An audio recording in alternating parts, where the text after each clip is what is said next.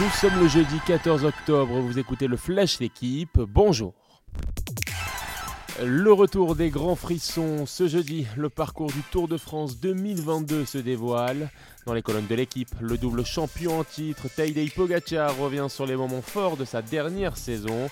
La grande boucle forcément, mais aussi son désir de faire plaisir avant tout à sa famille, ou encore son rêve de triompher pour son pays, la Slovénie, au JO ou au Mondiaux.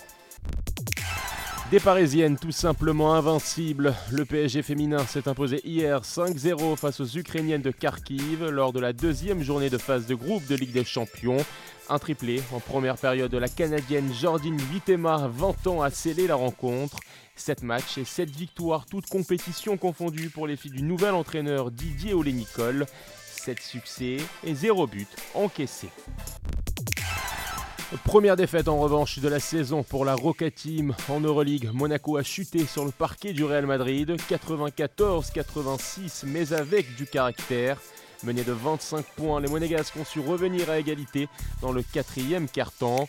Aujourd'hui, l'Asvel affronte le Maccabi Tel Aviv.